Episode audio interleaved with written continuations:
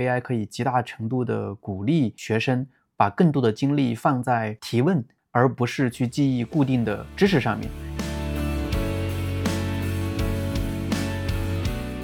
给我自己的孩子，呃，定了三个目标，是希望他的学习能力足够强，希望他的创造力足够好，然后呢，保持强烈的敏感性。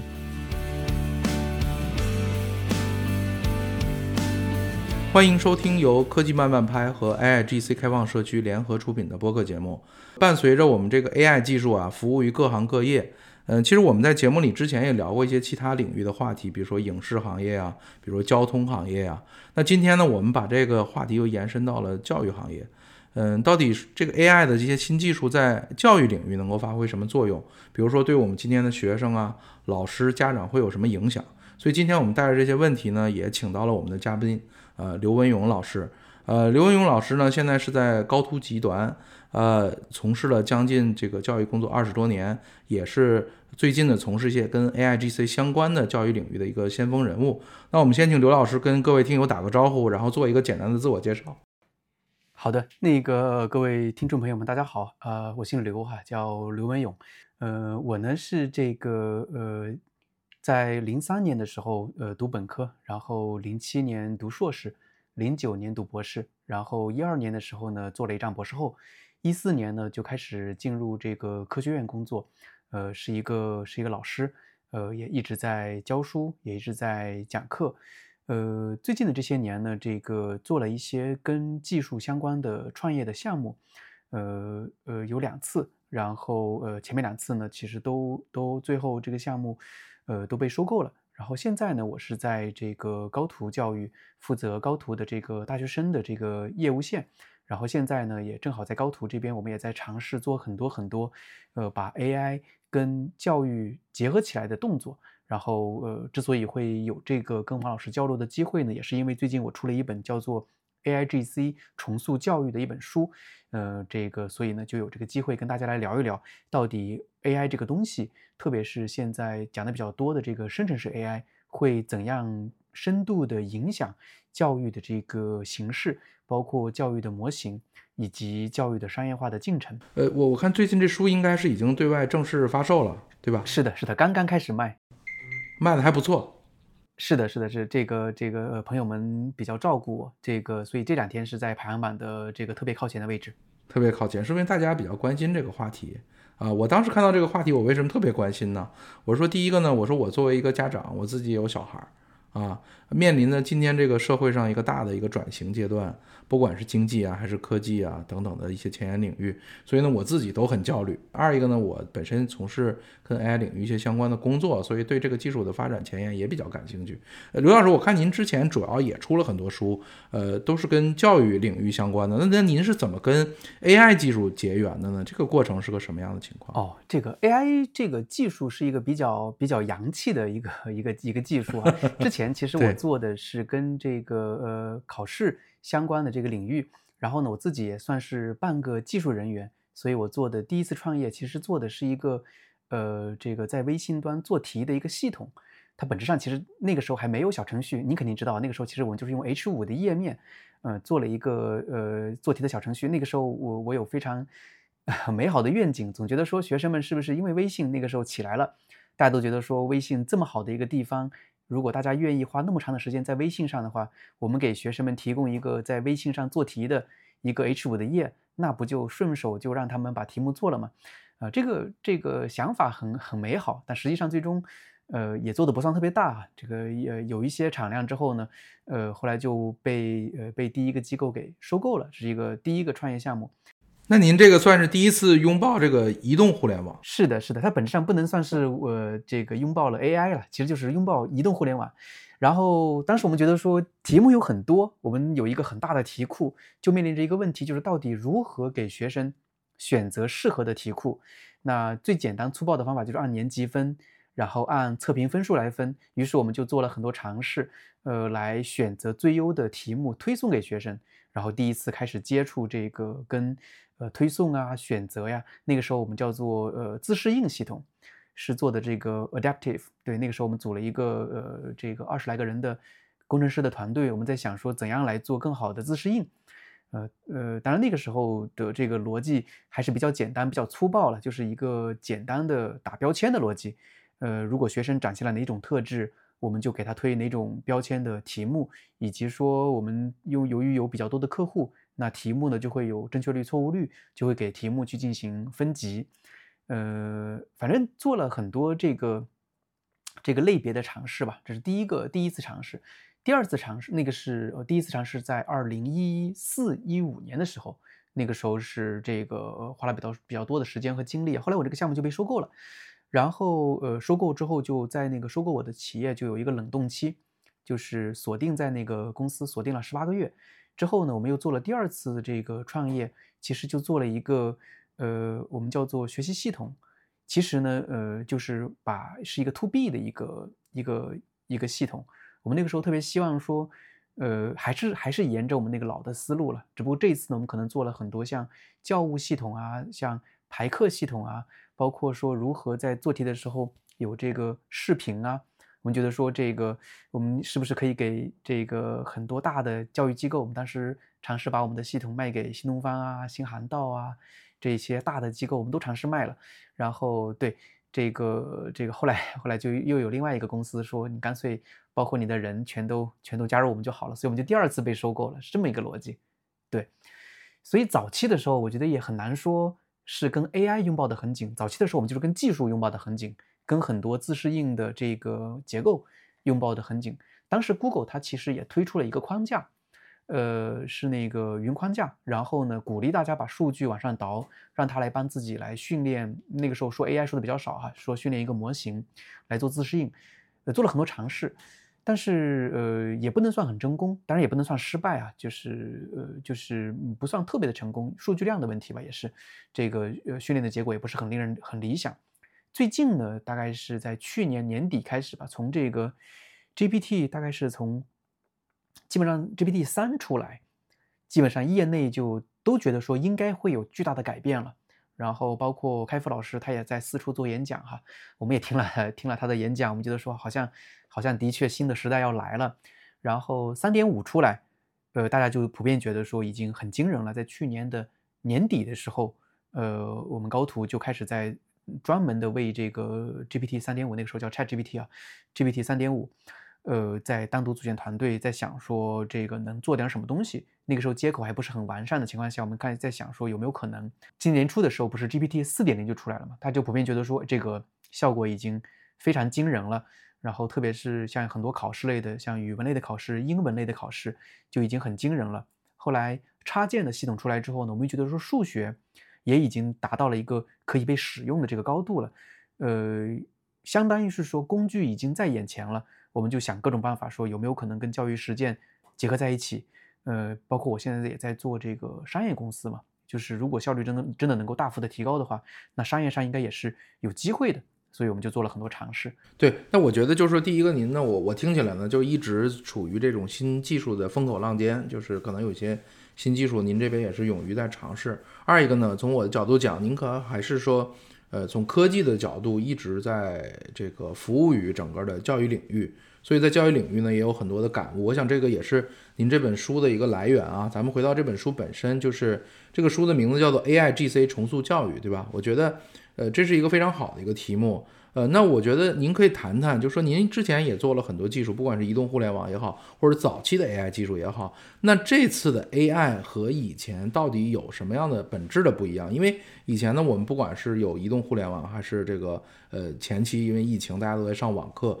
其实大家对于新技术引入到教育行业，其实大家是有这个概念的啊。但是对于这次整个 AI，这次的 AI 和以前的 AI 有什么不同？好呀，好呀，这次其实呃，我觉得主要还是大家应用的这个技术呃方案或者技术路线跟以前的思路还是差别挺大的。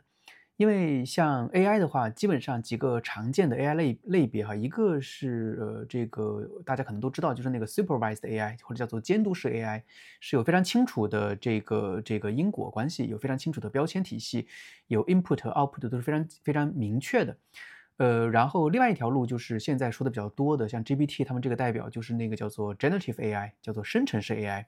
这是一个类别。然后当然还有这个第三类是 unsupervised，就是那个非监督式的 AI，以及这个强化学习类 AI 啊，这是大抵的是呃这四个大类。然后呢，前两个应该是大家讨论的比较多的。一开始的时候呢，嗯，我们走的路线或者技术路线，想要的都是去使用比较成熟的，包括现在为止，它依旧是最成熟的方案之一啊，就是那个监督式 AI 的逻辑，就是有一个有一个 input，有有一个 output，有一个因有一个果，然后给标签，给这个数据打大量的标签，所以这是一一套方法论嘛。所以当年我和我的这个团队们。花了很多时间去做，比如说知识树，做知识树，做数学，我们就数学的知识树；做语文就有语文的知识树；做英文就有英文的知识树。因为整个整个技术路线的逻辑就是说，需要把目标给它拆解的足够的细，把每一个琐碎细节都拆得足够细，把每一个 data 都嗯这个打上足够细的标签，然后标签和标签之间有对应关系，然后再把这种对应关系给映射出去，这是一个基本的技术路线图。我们觉得说，这个过程有点像是说，我们的目标是把一个孩子从一个房间里面，呃，就是就让他让他从这个房间里面走出来。我们的方案就是把这个房间里面的，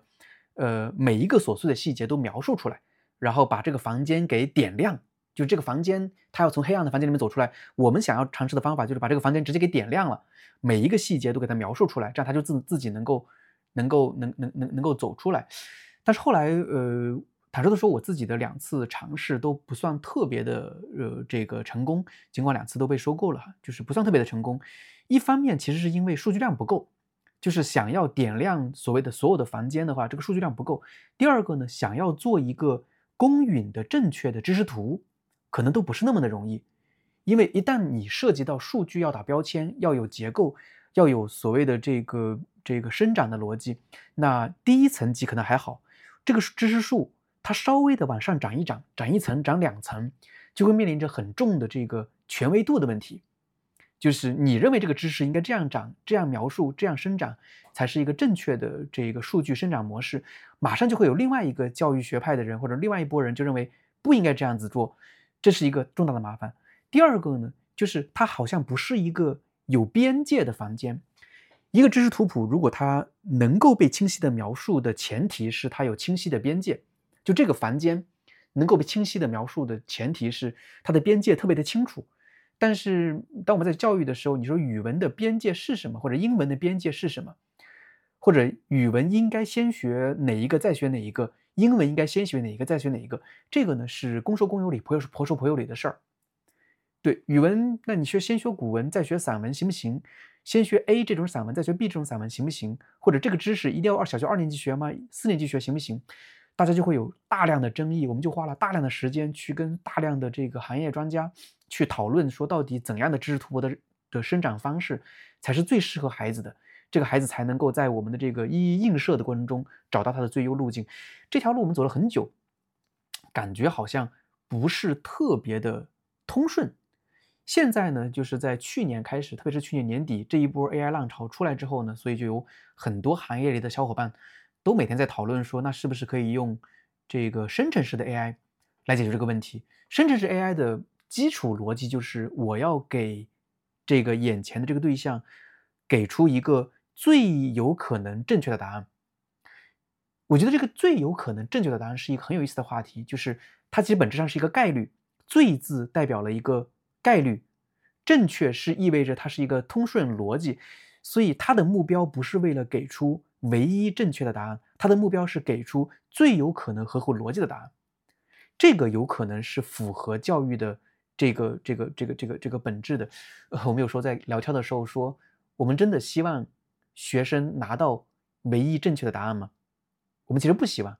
我们其实希望的是他获得最大概率的获得这个通顺的答案。他是不是唯一的答案，我们不在乎。所以回到最开始那个比喻句，呃，我们现在觉得说。依旧是一个黑暗的房间，依旧有一个学生，他要从这个黑黑暗的房间里面走出来。是不是有另外一种方案，是说我们给这个孩子，呃，第一个手，这个手呢，他是在很多别的别的房间里面都已经成功的走出过，足够聪明的走出过无数黑暗房间的手，把这个手递到孩子的手上去。我们的目标不是为了给每一个孩子点亮他所在的那个房间。我们的目标是给每一个孩子递上一个足够聪明的，已经在很多别的房间里面成功走出过房间的手。所以这是两种完全不一样的这个这个这个这个呃技术方案和技术思路哈。现在我们觉得说好像好像有机会，就现在我们在高途啊，在很多地方做的很多设计，看上去已经有有苗头了，看上去有机会，哎，大概是这样子。您觉得就是现在这个 AI 技术可能更像是那只引导学生的手，对吧？这个和以前的我们的方式有区别啊。反正我也谈谈我的感受啊，就因为我是一九年，我也看过一些机构，那时候做什么的特别多，就是在教育领域就做那个读那个题，就那时候那个 CV 很很流行嘛，计算机视觉嘛。所以我去那家公司，我当时看到他满屋子的全是这个小学的数学练习题等等，他们在那做这个，就是您说的这个人工监督式的训练，要去标注，对吧？要去学习大量的这种图像，对对。然后呢，我我我我的个人感觉啊，就是除了您说那个手之后呢，我也觉得，就是不管您刚才讲的知识库的权威问题，还有房间的边界问题，我是觉得就是这次他解决的是一个底层的语言问题。我感觉啊，就是你看我家孩子有特别有感觉，他学数学，他学数学有时候做错题，我说你为什么？做错，其实他题没读懂，其实最后是语言的问题，他不是数学不会算，他是题没读懂。说到底他问的是什么？你怎么去理解？他多一个什么前后啊什么的这些东西他不理解。我觉得就是说这次我感觉更好的，他是更从更底层的根源去解决了语言问题。那有了语言问题，再去叠加我们上面的不管是知识也好，房间边界也好，那我觉得还有再加上，我觉得它可能是一个综合性的啊。这是反正我从我的个人理解这种角度。对对对。对，王老师，我觉得你你说的这个这个事情是一个非常重要的话题，就是，呃，这一次的这个这个生成式的 AI 的流行，它的宽容度是特别高的，就它是基于语言的，它不是基于那些非常琐碎的这个数理逻辑的。呃，换句话说，以前我们比如说这个学写代码，呃，它是有一个代码片。这个这个这个敲错了，如果你没有一个特别好的这个呃自动修正工具的话，这个某一个琐碎的地方敲错了，它整个整个整个模型就不 work，它整个整个东西就不运转了，它的这个容错率是特别特别低的。这种工具它就没法用来给教育用，因为教育其实是需要容错率特别高的。而学生们在用现在的生成式的 AI 的时候，生成式 AI 它是以语言。为基础的交流交流模型，所以我去描述我的需求的时候，其实我描述的不一定特别的精准，但是不重要，我可以多次的描述，我可以描述一次不行之后，我再描述第二次，再描述第三次，再描述第四次。这个学生跟他所求助的对象之间，不像以前我们求助一个计算机工具，你必须完整完美描述每一个细节，才能一次性给出答案。现在学生跟这个他所求助的对象工具之间的关系是可以反复多遍的沟通。反复多遍的交流，直到自己的需求被清晰的描述。这个甚至他一开始的时候自己根本就不知道自己的需求是什么。通过反复多遍的描述，才才能够能够得出答案。像我们去教育孩子，这个有时候我们也不知道要教孩子什么，反正就是多跟孩子待在一起，孩子就会不断的问你问题，然后你就不断的教他，不断的这个教教育的过程，感觉是哦，这个孩子被是我感觉我在我在教育孩子。我们不是扔给他一个计算器。因为它不是有一个非常明确的唯一性答案就在眼前的，所以这个通用能力，就你刚刚提那个通用能力，或者基于语言的通用能力，呃，每次我一讲到这个话题，我就觉得说这个对于教育来说真的是真的是太重要了，因为对于孩子来说，他没有办法精准描述自己的琐碎需求，对，甚至可能他都没法精准描述他的问题。他是在反复问问题、沟通过程中，然后来形成这种知识的，对吧？这可能我觉得这是呃教育的这个核心的它的这个背后的原理。呃，其实我们可能这么多年，大家可能上学，我估计咱们都差不多年龄，就是说在这个早期教育都是灌输式的，其实它也是个单向输出，对吧？那上课的时候有人睡觉，有人好好听，对吧？那相差太多了，那个这个我觉得差别是很大的，差别非常非常非常大。然后我看就是在您这个书里边也谈到了几方面啊。咱们可以呃逐一的沟通一下，呃，我看您谈到了老师的影响，呃，学生的影响，家长的影响。那我们先从第一个方面，就是说，您觉得从对老师的影响来说，这个到底有什么改变和变化？呃，首先我觉得说老师肯定会持续存在了，就是呃，这个其实是呃行业里面大家讨论的比较多的，就是说 AI 如果真的如你们这些鼓吹者哈，我是被认定为是鼓吹者哈，这个鼓吹者说的这么这么。这么 promising，这么有可能呃获得巨大的成功的话，那老师是不是还继继续存在？我觉得这个答案肯定是肯定的，就老师肯定还会继续存在。呃，我特别喜欢举的例子就是，每当有一个新的技术出现的时候，老师的职责其实都是变化，而不是被取代。上世纪，呃，就是呃一九二几年的时候哈，这个这个广播出现，广播一出现的时候，大家就是有很多很多讨论，很多教育学家都在讨论。现在我们去翻那些文献，很有意思。广播一出现，大家就觉得说，应该老师不太需要那么多了，因为最好的老师通过广播讲课，问题就解决了。只需要个别最优秀的老师讲就可以了，呃，但实际上并没有出现那那个时候的悲观的教育学家们所说的说只需要个别老师就可以解决所有的问题哈。然后这个在上世纪的三四十年代，是不是 BBC、ABC 这些这些呃电视台出现，电视一出现之后，大家又在讨论说是不是只需要几个老师就能解决所有的老师的问题了？因为大家可以围在电视面前上电视大学嘛，那是不是也不需要那么多老师了？其实也不是的。包括上个世纪的这个这个九十年代之后哈，包括两千年初，互联网教育的出出现，大家又在讨论这个话题，也包括说现在是不是这是二零二几年、二零二三年、二零二二年，大家在讨论 AI 的出现，我觉得都是一个逻辑，就是新技术的出现很难解决很多很多教育过程中的这个。非标准化的琐碎的问题，这个呢，呃，应该还是解决不了。对对对，我我觉得就是您刚才讲那么多，我觉得就一句话就行。您说这个老师啊，从孔子时代、这个春秋时代就存在，对吧？不管中间经过几次工业革命，对吧？这个这个行业一直存在，对吧？这个大概就是说，我觉得您先给老师这个行业先这个吃了个定心丸啊，就是说，首先这个行业这个肯定还存在的，对不对？但是呢，每次的可能由于技术啊或者工业革命也好，它带来的可能老师的一些形态会有改。改变对吧？我大概是就这么去理理解您刚才讲到的这个话题。这个我我自己的观点是，肯定形态要变化，肯定老师要要带着学生去想的东西，呃，可能就不那么一样了。呃，甚至我们觉得说，是不是是不是真的还需要填鸭式的来告诉学生很多知识，可能是不一定的。呃，大家都喜欢举这个例子啊，就是现在呃，这个像 ChatGPT。来做很多这个，比如美国的高考题，做美国的 SAT，做美国的 GRE、GMAT 的题目，它大概就已经在这个前百分之五的五的水平了，那就已经是最优秀的学生的水平差不多。然后呢，我们其实也做过实验哈，就是拿那个 GPT，呃，去做中国的高考题，它大概能够拿到五百分。这个大概什么水平呢？就是七百五十分的卷子拿五百分，就大概是中国学生的二本的这个这个这个二本的的这个这个学生的水平。这就说明说，知识本身啊，呃，GPT 和以 GPT 为代表的，无论是这个 Bard 也好呀，Cloud 也好呀，文心一言也好呀，他们的知识本身的水平其实已经已经挺高了。所以，我们教育的本质，如果还是以灌输知识本身作为教育的核心需求的话，可能可能老师的这个这个这个作用就会被削弱。但是我这里有一个疑问啊，就是说，你你你，他能考试，只代表他是好学生啊。但不代表好学生是能当好老师啊，这个我觉得还是有一点区别的吧。呃，我我觉得这个事情是这样的，就是他至少证明他足够聪明，就是足够聪明。然后呢，学习的过程肯定是要跟一个知识足够聪明的人来进行交流，这样才你才能够被被被拉伸，就是他有一个好老师的一个底子。对，所以我们现在所有的像我这样的人，就是做的做的动作，就是说是不是可能设置设置出一种交互模式，一种培训方法。来使得这种显著更聪明的这种一个实体吧，或者这个 AI 这个东西，它能够跟学生交流起来，使得它起到跟老师一样的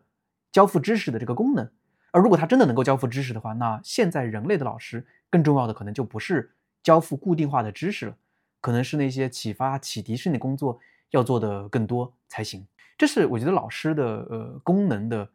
重大改变。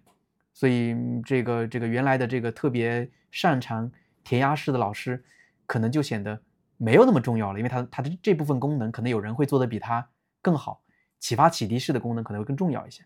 对对对。然后我我我这自己有个感受啊，因为我在呃几年前吧，当时也看过一个。类似一个纪录片还是讲到，他就讲到老师的转变。当然，他当时讲的是由于互联网的技术的引起，说这个就跟您刚才讲到的说，有了广播之后，那我说最好的老师我可以在广播上讲课，那我们现实中就不需要老师。当时也讲大概是这么个原理啊，就是说我的好的老师我可以在互联网上授课嘛，那对吧？你还能听到这个他讲的内容，然后还能声情并茂，还能呃，然后呢，但是你现场的老师怎么办呢？你是应该。呃，这个辅导学生，比如去做题，就是主要讲课是在网上进行，然后做题呢是在现场执行。这样的话呢，它是有一个互动的。但这件事情我在现实中我没见到咱们有什么现实中改革是这么做的啊。但是我觉得在疫情的时候，反而发现了有一点像这个苗头，对吧？那个时候我们家孩子就上网课，我发现那些。都是什么名校老师在上面讲课，对吧？然后回到个别有那时候可以回到学校，老师可能在辅导做一些题，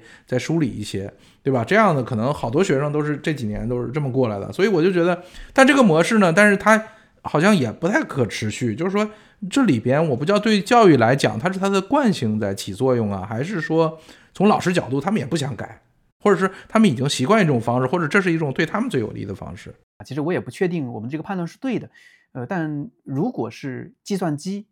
能够做，比如说做高考的题目能做五百多分，那他就有有一天他有机会能够做到六百多分。如果他能做到六百多分，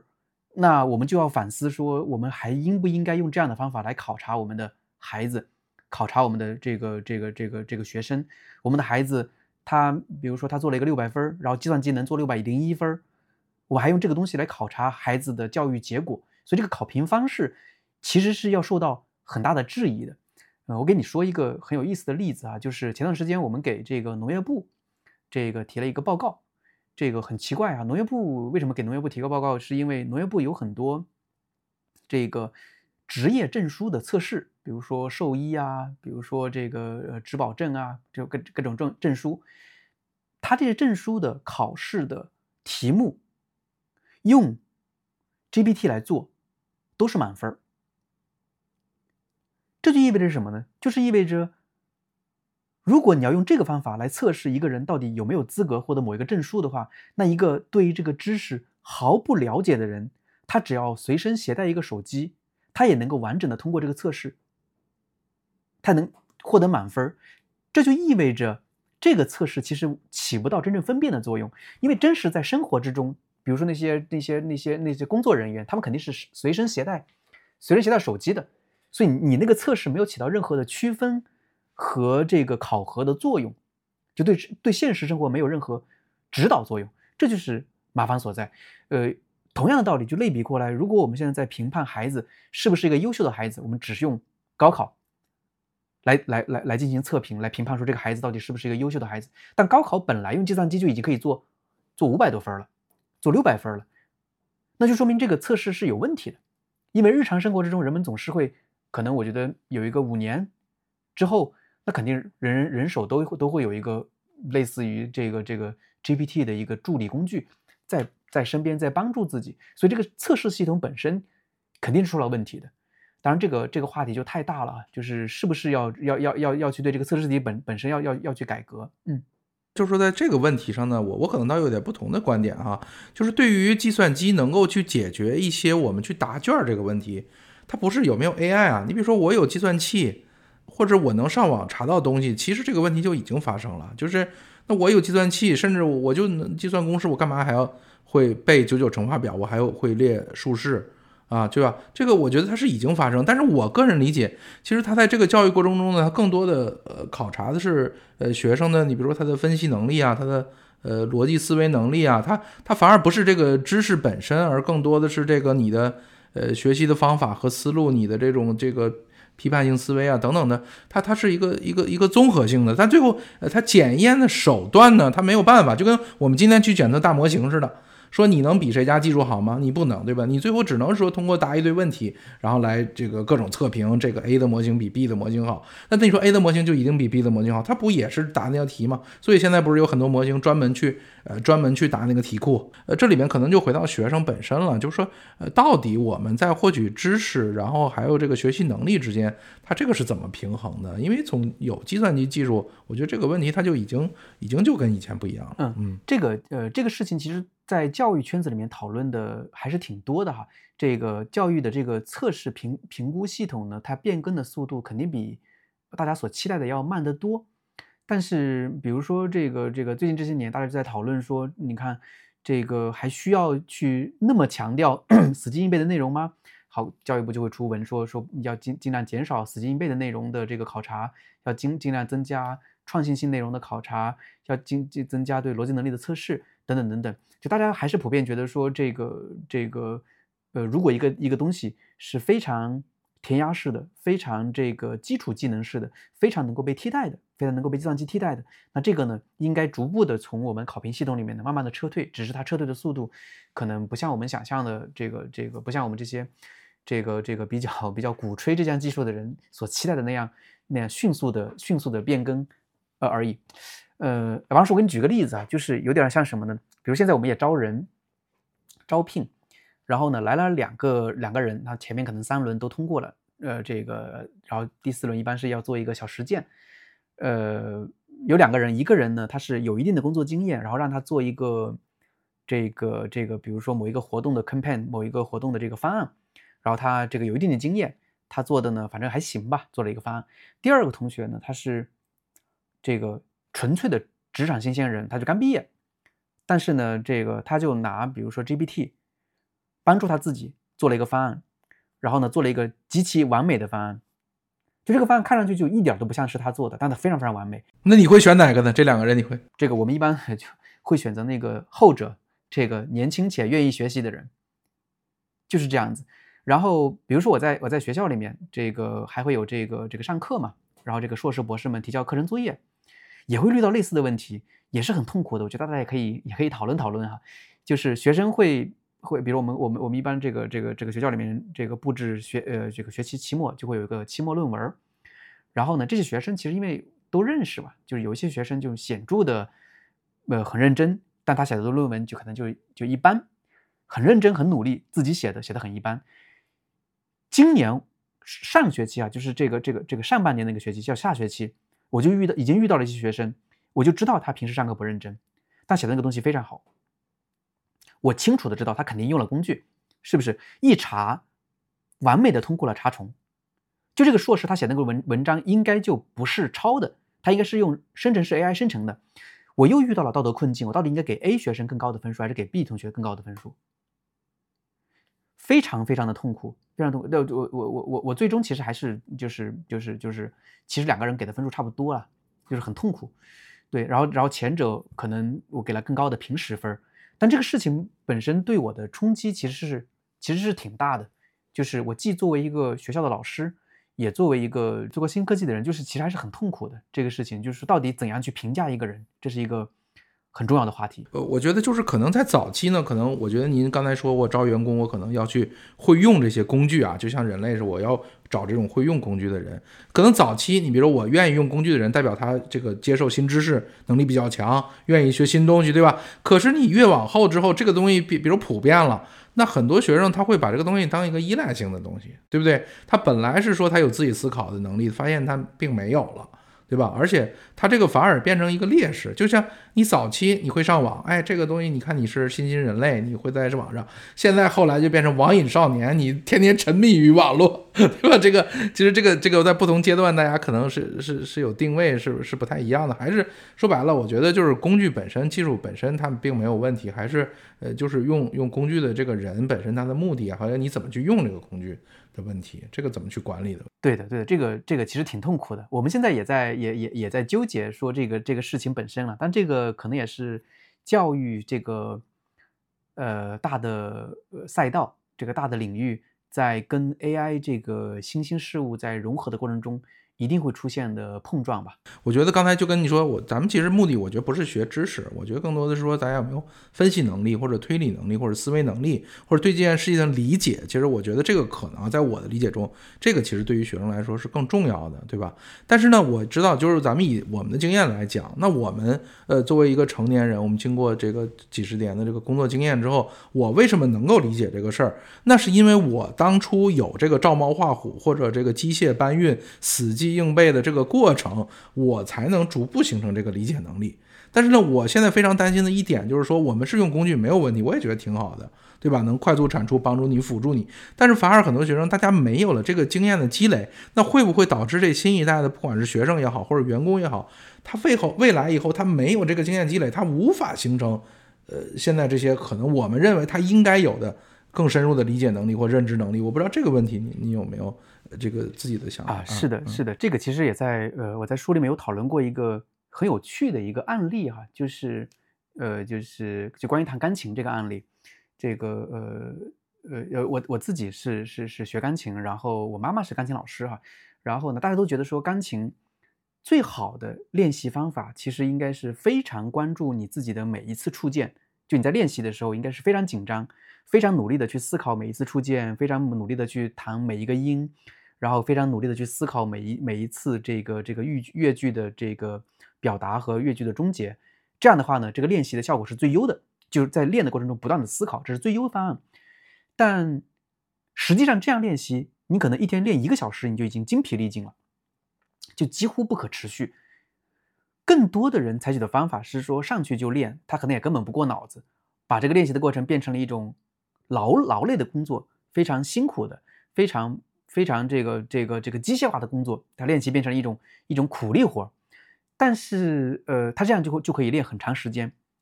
身体上可能才会慢慢的感觉到疲累，心理上没有那么容易累。所以，呃，关于练习这个事情呢，你很难评判说前者尽管效率非常的高，注重思考，非常的努力，去雕去去雕琢每一个音，去雕琢每一个细节，但其其实你的操作性其实很弱的，你很容易就操作不下去了，你很容易就很累了，你很容易就练习可能一天练习半个小时你就练习不下去了。但另外一个角度，你可能是是没有那么用心，只是把时间堆长，有一些反复多变重复的干一件事情。干苦力活的那个那个情绪，那你可能还能够促使自己能够练个两个小时，能够练个三个小时。那长久以来，慢慢的就会形成肌肉记忆，就是您刚刚说的那个那个那个概念，就是他可能他可能其实也没有想那么多，反正就干的时间长了，这个就形成肌肉记忆了。而肌肉记忆有没有用呢？肌肉记忆对于钢琴这种东西是非常非常有用的，是极度重要的一个话题。呃，我们现在可能很难简单化的评价，到底我们很难简单化的评价到底是。A 更好还是 B 更好？呃，强烈的思考和反复多遍的重复，我们可能还在两者之间寻找一个平衡点，然后把这个平衡点呢，去放到每一个学生的身上去。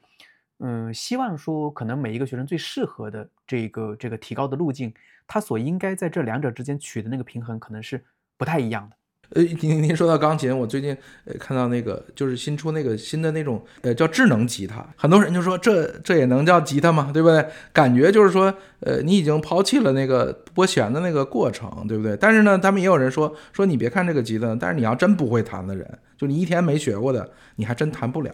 啊。就是你是会弹的人，它降低了，就跟今天我觉得 AI 特别像，就是说你看现在很多我自动能编码，对不对？但你说你一个从来不会编程的人。你让他用自动编码，他用不了。是的，啊，是的，反而是现在是会编程的人用它，大幅的降低了他的这个工作量。对我，觉我呃，我我确实也非常赞同你的这个这个这个观点，就是对于像呃写代码这种事情，现在都说这个完全不需要有写代码的能力的人都能使用这个 GPT 来写代码，这个事儿其实并不是这样的。我让我的这个呃夫人来做这个这个操作，他就完全不行。不了解基本的原理的人，好像对于这个工具本身的使用还是差得非常远的。就是说，比如对于大学来讲，到底应该鼓励大家用这个人工智能工具写论文，还是说应该先把它屏蔽掉，然后这个还是回归到呃传统的这种方式来？呃，对于学生，基本上大学基本上都是赞同了。最早的时候，对最早的时候，大概在今年年初的时候，有个别的学校呢，还是持比较比较负面的态度。然后也会讨论到说，是不是要找一些工具来识别学生是否使用了 GPT 来帮助写作业？呃，但现在已经基本上大家嗯不再过多的讨论这个话题，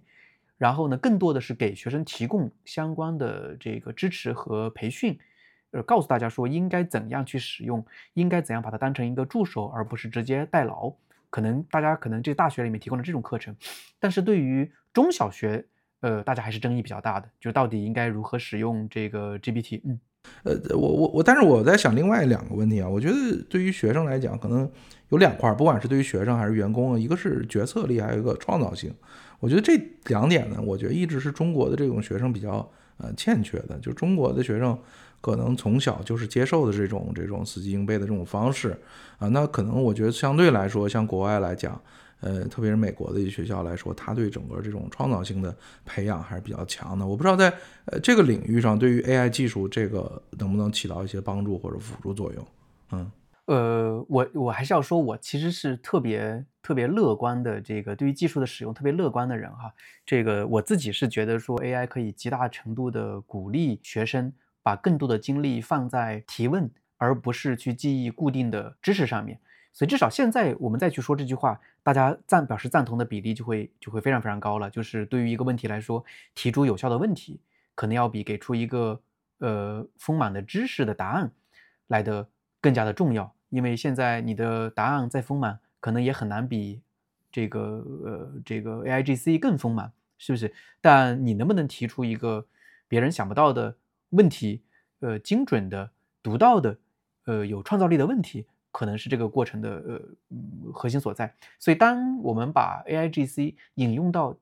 教育过程中来，它无论是引入到学生直接使用，那这个大家讨论的比较多哈，还是说引入到教育工中过程中的，比如说老师的使用，或者是老师的这个备课素材的使用，无论是引用到哪个方面，它的这个底层逻辑都是如此，都是说大家可能会更在乎问题的提出，而不是那么在乎这个呃这个某一个固化的答案的表达。这个很重要，所以，所以我们以后老师应该教育学生，你不是说我来提问题，你们举手回答，而是说你们举手来提问题。就是，比如说眼前出现了一个现象，出现了一个 phenomenon，那谁能提出真正好的问题，直击这个现象的核心？那，那如果能够有一个这样的测评体系，那我觉得我们培养出的孩子，肯定就是我们所所所期待的，我们所喜欢的孩子。可能你看很小的孩子，他是会提问题的。比如我们家孩子在三四岁、四五岁的时候，他天天追着你提问题。但是你看他上学之后呢，他他逐步的这个就被压抑下来了啊。你你反而你到大学的时候，你再让他去提问题，他已经提不出来了。对对，我我我我我我觉得这个确实就是问题。有没有机会？不知道哈。就是我们有没有机会让孩子的天性能够维持到更长的时间，乃至这个人可能一辈子的维持像孩童般一样的这种好奇心，呃，其实是特别。美好的一种一种情况吧。我们这一代人显然就就已经被已经已经已经已经已经不太可能有这样的这样的情绪了哈。但是但是有没有可能我们的下一代人他们能够持续的维持那种奇妙的呃好奇心，呃是教育的这个这个最美好的愿望了吧？对，但是你比如说教育界的人可能也不见得否认我们的观点哈。我在想啊，就是老师，但是呢他可能有他的道理。我在想，我是一个老师，全班四十多人。我怎么可能让他们都随便提问呢？那我怎么维系课堂纪律，对吧？这个又涉及到整个在教育上面我们的这个效率、呃公平、成本。我刚才也想，我说就是刚才咱们一直在谈学生用这个 AI 工具，我觉得老师也很应该用，对吧？我一些这个判卷子能不能减轻一些老师的工作量？其实你学生的效率在提高，其实老师的在某些程度讲，他你可以让 AI 工具去帮你做一遍初步的检查。然后你通过人，其实原来机用机器去读答题卡呀，其实也是类似的工作哈。还有一个呢，比如说，呃，原来呢，我觉得因为人太多，就是中国人啊，你他必须得找一个呃选拔的方法，所以高考它就作为一个选拔人才的方法了，对不对？那基本上呢，那从历史的发展经验来看呢，这套方法基本上还是行之有效的。对不对？那大家能够通过考试，你别管你是呃什么样的方式，最后在中国这么大一个人群体系里边，能把它这个选出来，那选出来而且确实是精英人才，那这个我觉得这个选拔机制呢，基本上还是很有效的，对不对？但是我觉得未来呢，可能会有一些变化，因为我觉得呃这两年看这个出生人口啊，确实是降低的是很厉害的。其实他们今天就有人说说这个未来可能有一些行业是雷是不太能碰的，比如说房地产。第二呢，从事幼小教育的，就是已经就是他不是说被 AI 干掉了，是说这个我现在的孩子太少了，就是他他他是回到这个问题上来说的。嗯，王老师，你提那个也很有意思，就是呃，我现在不是在高途在带这个大学生相关的业务嘛，然后我们现在比如有一个最大的业务，呃，是也在行业里面是非常非常大的，这个这个我们这个这个考研业务，这个呃。嗯，应该是非常大的一块业务。然后里面有一个东西，就是要给学生去批改考研的这个备考的时候的英语作文。好，这个工作呢，原本我们是跟这个我们所有的服务的客户说好，说好这个，呃，我们只能给你批改五大五小，因为考研的时候英语作文就是一篇大作文一篇小作文，说我们就跟学生说好说，你看我一共只能给你批改五篇，五篇大作文，五篇小作文。那因为更多的话呢，我们就不能保证保证质量，可能这个压一个服务压力也很大，就做不到。但是今年就二零二三年，我们就就就就就由于我们做 做了一些这个研发工作哈，做了一些流程的改进，我们就跟所有的人说是好，这个批改作文的数目就没有上限了。这个其实没有什么好保密的，就实际上就是我们在这个批改学生作文的这个流程里面呢，先增加了一步，就是拿那个 Chat GPT，然后呢用我们的这个已经非常严格的这个调教方案调过的 Chat GPT 来把每一篇文章呢给改一遍，然后呢我们的这个辅导老师其实现在要做的事情是，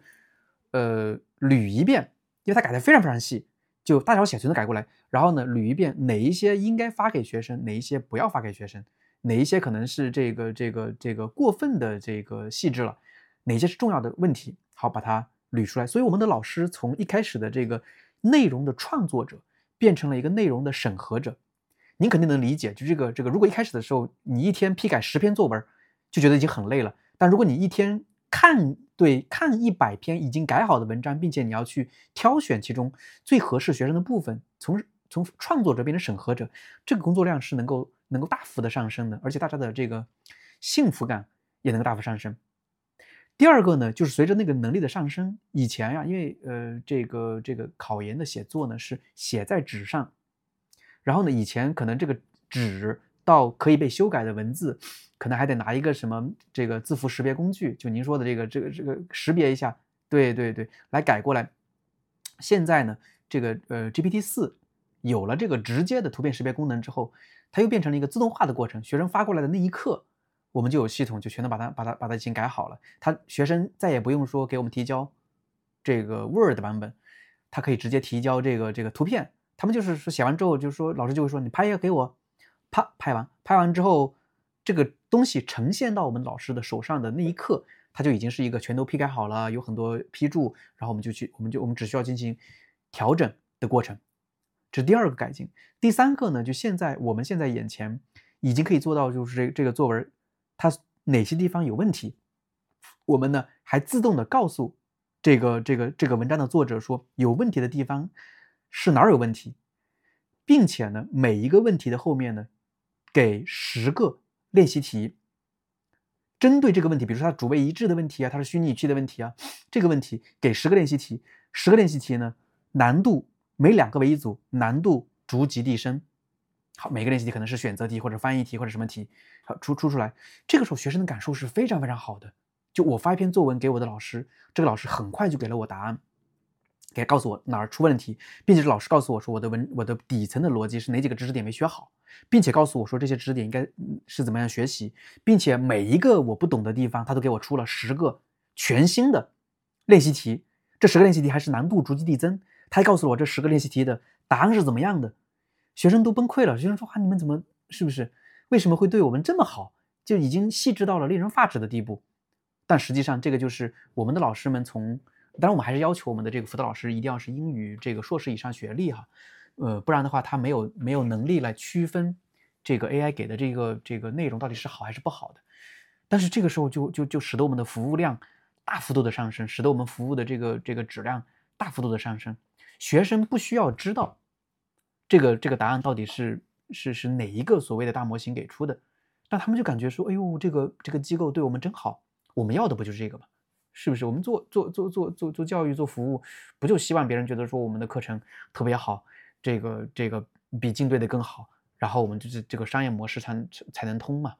其实这个过程呢，就是我觉得两方面都需要改变，就是老师可能也要改变他原来的一些工作方式，对吧？他要学会跟 AI 工具怎么去协作。对吧？然后再跟学生本身的这个过程呢，形成一种新的一个互动。因刚才您讲这过程呢，我也在想，其实，在传统的很多，比如好的老师、好的学生，他也是这个过程。但是，呃，就通过 AI 工具呢，大大其实加速了这个整个的这个效率，对吧？降低了成本。我觉得这个是呃非常有意义的。就说我我有时候在想，AI 呢，它本身它其实对于上限的提高，它我觉得是很有限的。但是它对下限的提高。是很有帮助的。没错就是说可能对于以前不不掌握这个知识人，他很容易掌握了。但你说对于顶尖的那些研究者、学生讲，其实这个东西真的是不见得有绝对性的帮助。吧对的，对的嗯。呃，王老师，我觉得你你说这个事情，就是我在书里面其实有一章讨论的特别严肃，但是后来大家觉得说可能讨论的太严肃了，还删掉了一些这个这个太过严肃的内容，就是关于教育公平。就教育公平到底是在干嘛？教育公平其实肯定不是您刚刚说的说去拔尖儿，拔尖儿不是教育公平要做的事情，是不是？拔尖儿最优的尖子生那都是天成，他是天才，他是 gift，是是跟我们没关系的。我自己作为一个老师，我从来不觉得说那些天才学生跟我有半毛钱关系。我我发现他，我感叹他，我赞赞许他，我找他的家长说：“你赶紧不要 不要让他再跟着我学了，他是天才，这，赶紧要就入入大学里面是遇到真正聪明的，我们就恨不得赶紧是不是送到一个好的科研院所去，甚至最好是出国留学，然后之后再回国都好。这是，但是教育公平解决的是什么？就解决的是您刚刚说的，就是那个弱的那个部分，就对于那个教育资源没有那么没有那么丰沛的这个地方，对，那他就可以把这个底线给大幅度的拉伸。新技术往往都是这样的，就新技术往往都是把这个底线给拉伸，最上面那一下，嗯，跟新技术没啥关系，依旧是最聪明那几个人要靠自己的大脑来往前走。就是作为父母，哎，家长，在这个工作过程中，或者是我们在这种新技术产生过程中，我我们要做出什么改变，或者我们对我们的影响有什么？哎呀，这个我我自己也是一个父母啊，我觉得这个话题其实挺难回答的。呃，我现在给我的孩子，呃，这个列的目标就是要尽可能增加他的这个创造性，然后提高他的学习能力，然后呢，多学一点跟艺术啊这种跟敏感性相关的话题。就是我给我自己的孩子，呃，定的三个目标是希望他的学习能力足够强，希望他的创造力足够好，然后呢，保持强烈的敏感性。呃，这是我给自己的孩子定的目标。前两个其实，嗯，不用多说啊。其实前面我们也一直在讲说，为什么学习能力是重要的，不然的话，新时代它就它就跟不上哈。为什么创造力是重要的？是因为，呃，不具有创造力的那些固化的知识，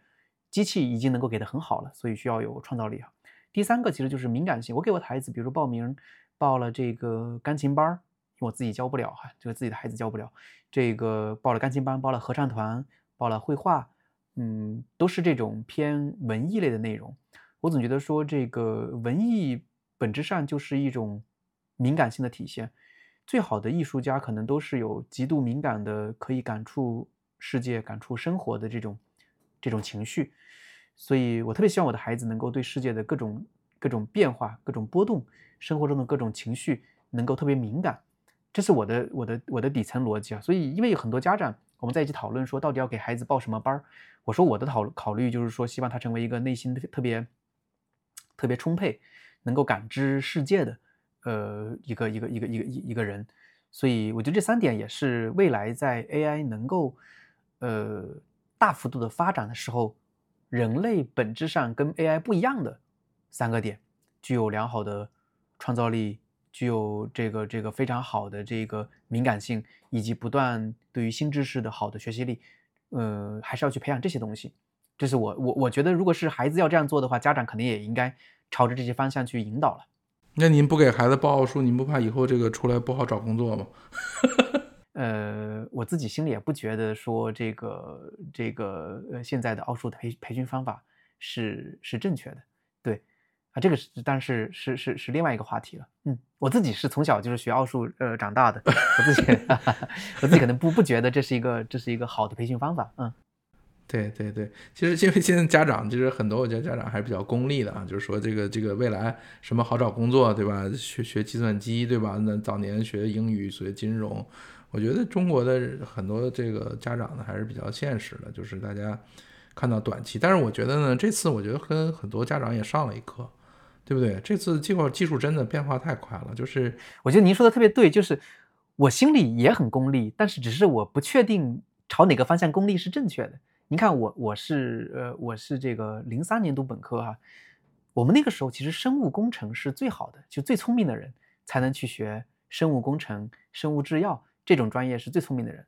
但是等我毕业的时候，我是二零零七年本科毕业，那个时候生物工程就已经是最糟的。不好找工作的专业了，然后您刚刚说的说金融一度也是最好的工作，然后过两年之后金融又又不是最好的工作了，包括您您刚才说说这个这个计算机，计算机这一两年显然找工作就不如呃五年前十年前好找工作了，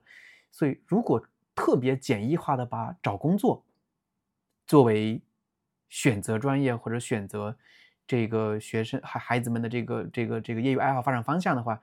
呃，主要是家长也无法确认他的选择是是正确的。对对对对，而且我觉得这个变化在逐步的加快，对吧？你比如说 AI 这两年，你你今年肯定什么毕业好找，肯定是学人工智能的呀，对吧？这肯定是最好找工作呀，对不对？但是你回到你四年前，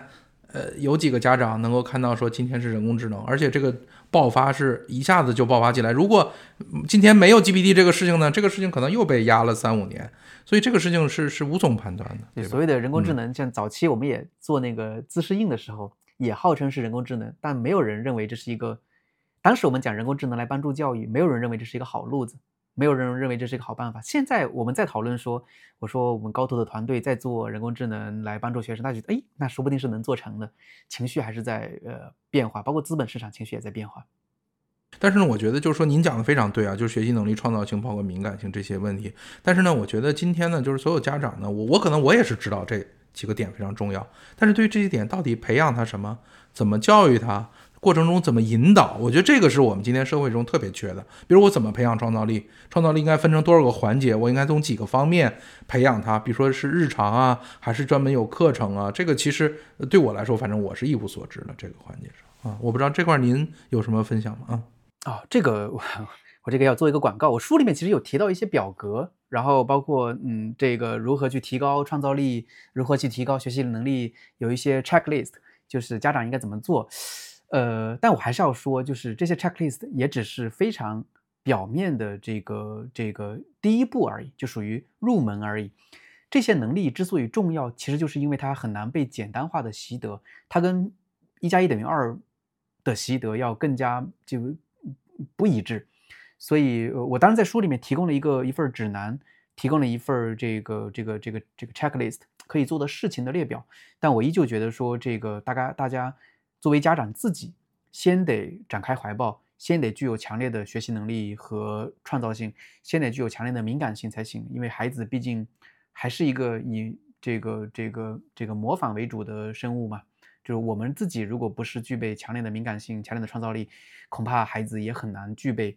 呃这样的能力。对，呃，这些东西非常重要，但是我们现在很多这个命题的老师啊，大家拼了命，天天怎么想这个，在这个命题的方式上啊，在这个知识上怎么去考学生，我觉得这个要改变，就大家怎么动动心思，怎么去提高。刚才您说到那三点，我觉得这个是，我觉得很多从事基层教育的，大家应该去呃检查自己的工作，然后应该努力提高的。我这是作为一个行行业外的人士，我觉得我的建议，我只是作为一个普通家长。啊，这个你可能这个没有办法让我们家长来去天天钻研这个事情吧，这个可能还是要靠呃从业者，对吧？这个是我我想表达的。对，包括我在内，包括所有的教育从业者，可能都很希望这个改变尽快的发生。可是你教育这种事情，就是也没有人敢轻而易举的动手，因为它它终究还是一个牵一发动全身的事儿。所有的人都觉得说，只要高高考改了，只要高考的导向改了，好像问题就能解决。但是这就更加意味着，呃，这个像高考这种东西就不敢乱动，大家都觉得说一动可能会整个系统都会出现连锁反应，不知道会变成什么样子。所以，哎呀，还是希望希望大家大家深思熟虑吧。我当然是希望越越快越好。我觉得就是说，所以这就调谈到这个教育改革了，因为这个问题话比较大啊。但我就咱们从技术角度谈吧，就是我觉得每次呢，就是有了新技术之后呢，其实大家都会谈对教育的改变。你比如说互联网，对不对？呃，这个人工智能，对吧？那互联网教育其实谈了很多年。那你看这互联网教育到什么时候大家可能才真正呢？就是这个新冠疫情这几年，大家不得不去接受这个互联网教育，呃，逐步的也习习惯于这种教育了。我不知道，就是说从这个教育改革上来讲，比如说我们是不是应该从呃技术上，或者我们得寻找一些突破点，就跟比如我们想用大家用互联网这个。技术一样，比如我们想在大家网上买东西，那总得先有个淘宝吧，先有 killer app 吧，先有一些核心的点，然后真正能触动大家，才能去改变。我不知道这个点上您有没有这个更深入的了理解哈？这个你说的这个其实就是就是我们最想最想要突破的点。呃，首先我现在在这个我现在在高途嘛，高途当然是一个是一个商业公司。呃，我们肯定就希望能够做出您刚刚说的那种 killer app，呃，这个这个杀手级的应用，这个真的能够，比如我们做出一某一个产品，那呃，比如说我带的这个团队是在大学生、在考研、在四六级这个领域的，要是真的能做出某一个东西来，让大家觉得说，哎呀，感觉大不一样，感觉学习效率大幅的提升，然后呢，学生就自然而然的会被这个产品所吸引，它自然会有很高的这个覆盖率，那呃，大家就能理解到说，原来。这个像 AI 呀，像 AIGC 呀，这些东西可能不是一个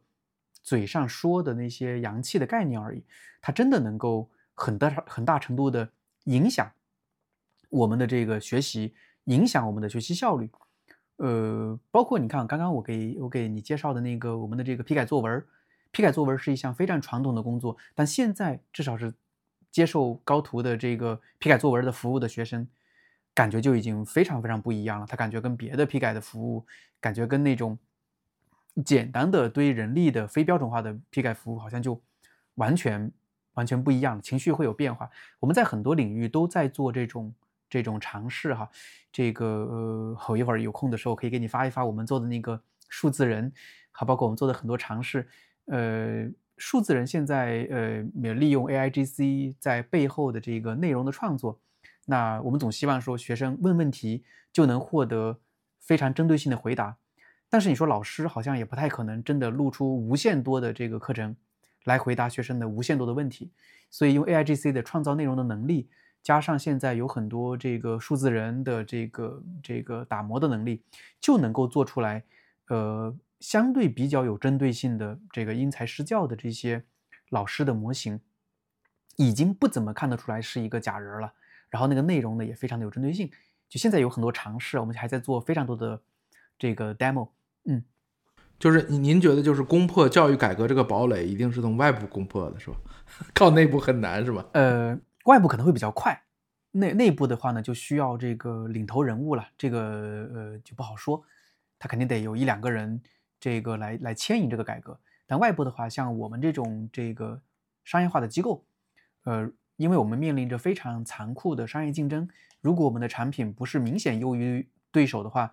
可能就没没有必须选择我们的必要嘛。所以，我们还是在不断的想说，有没有机会在某一个琐碎的细节做一个这个杀手级别的应用。对，呃，然后我们就回到可能最后一个想跟您聊的话题啊，就是说 AI 技术呢，我也知道，就是您刚才在谈吐中也表现出对 AI 技术的很多的畅想，或者您是一个乐观主义者。但是我们也知道 AI 技术现在有很多它的问题，比如人类对齐，啊，就是我们在这个道德、认知或者法律上。对吧？这些问题，对不对？我们这是一个基础的道德素养，咱们不想培养出一个学生这是有道德问题的，对吧？包括这些，你像国外可能对宗教啊各方面还有一些其他的，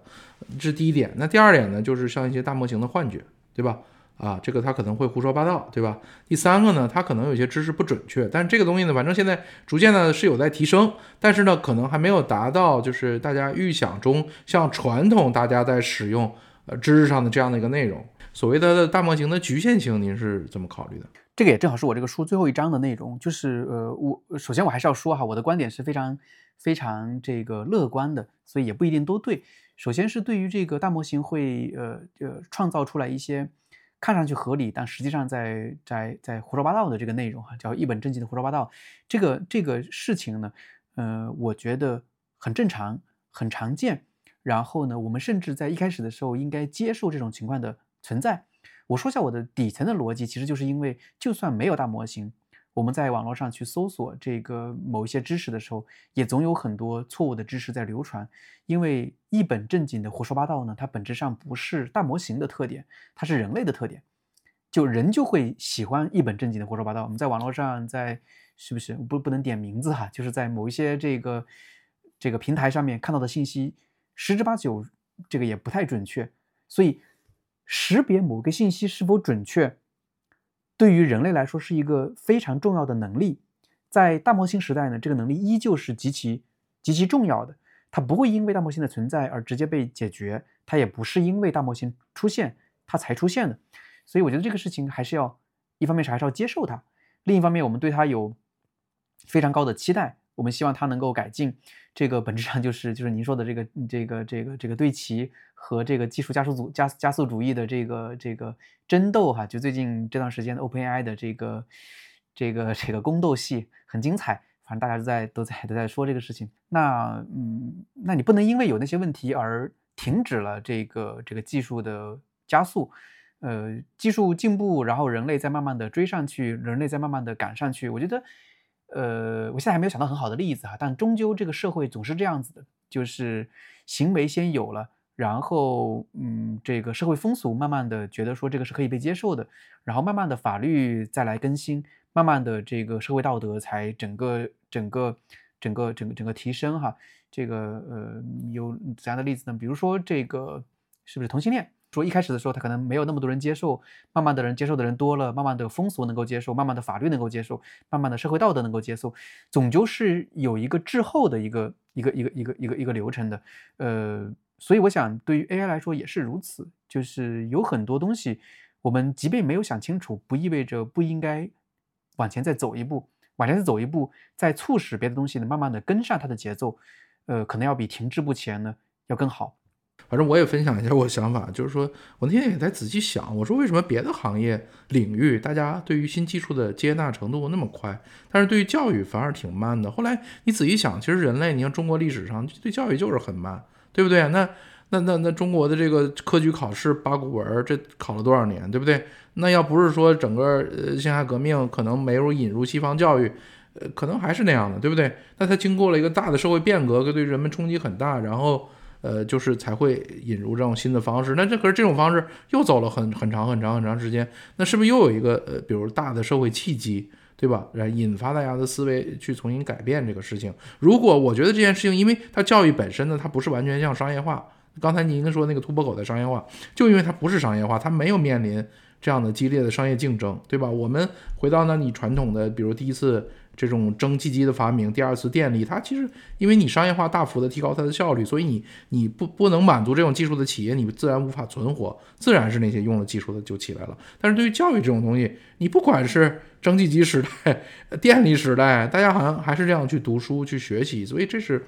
我我我可能背后我觉得它可能确实跟传统行业确有点不一样。是的，那我们只能比如等着一代人换代，对吧？这个但这个又太漫长，这个这个时间。对，你刚说那个那个那个例子，如果再继续往下讲的话呢，其实就是如果教育只是一件产品。那可能它换代的机会会非常非常高。你因为那些不具备，比如说这个不具备 AI 思维的这些能人，可能慢慢的就不具备这个在就业市场上面就不具备竞争力，他们就要被淘汰。但是现在大家普遍认为说教育又是一件公共产品，好像说每一个人都必须呃接受教育，呃每一个人都必须这个这个保证基本的人权，所以可能改革的速度会更会更慢一点。它是一个两面夹击的一个一个过程。而而且在教育上，它也很难验证。你比如说，我推出一个产品，哎，明天我到市场上，大家确实接受，对吧？明天大家都用淘宝、用支付宝，是吧？可是你教育又是个很漫长。你比如说，我现在小学，我我有，比如我是校长，我愿意改革，我愿意用 AI。可是你培养出来学生，真正能见到效果，可能十几年。而且你怎么建立他们之间的联系呢？对吧？你是无法建立这个因果关系的呀，啊。所以我觉得这个这个是很难的，所以我不知道就是在您的预测，就是随着 AI 技术的发展，这个什么时间我们能或者它的转型路径大概是什么？就是说，一个是先有 killer app，然后呢会怎么样怎么样的一步步走？嗯，我这个呃 这个这个这个又要讲我前两天的在这个在在有一个技术论坛上面说的那番那番话哈，我这个非常的乐观，我可能觉得这个过程三到五年就会走完，就是就是呃就是这个过程，我基本上类比的是。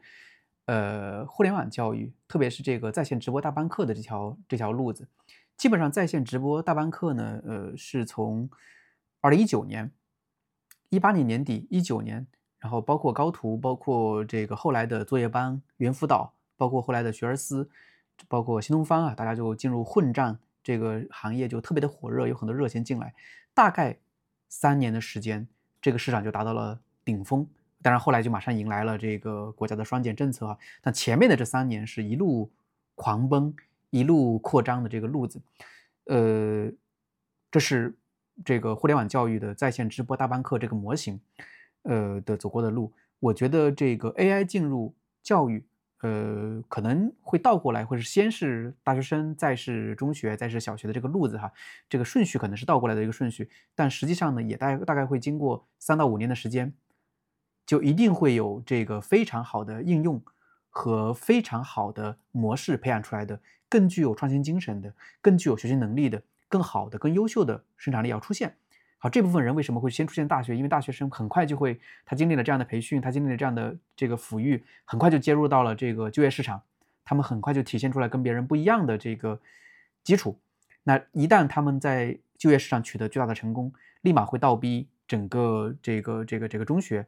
乃至有没有可能下放到初中甚至小学的这个这个这个教育过程中去？所以我自己是很很非常乐观，大概在三到五年就会出现顶点，就会出现一个这个这个这个大爆发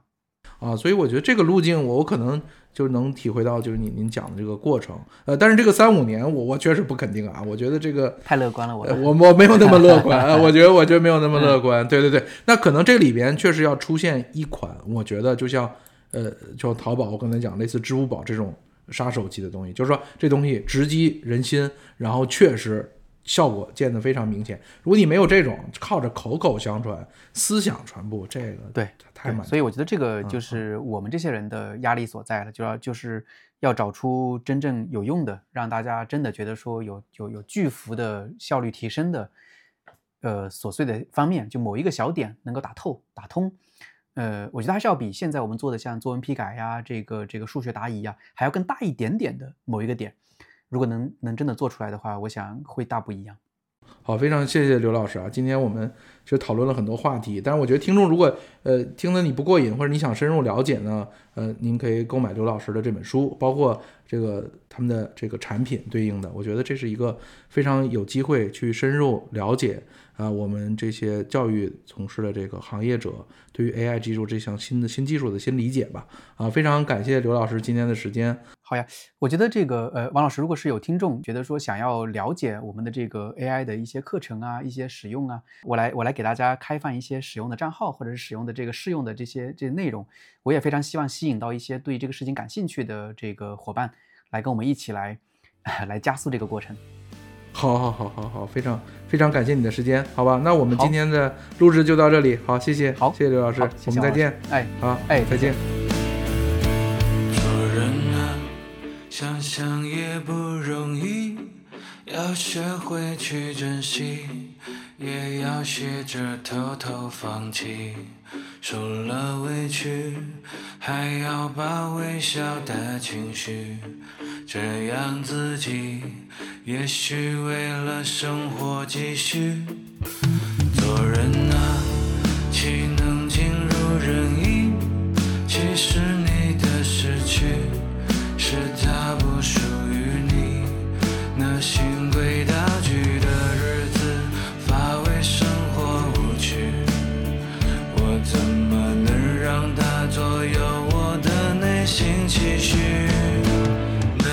出发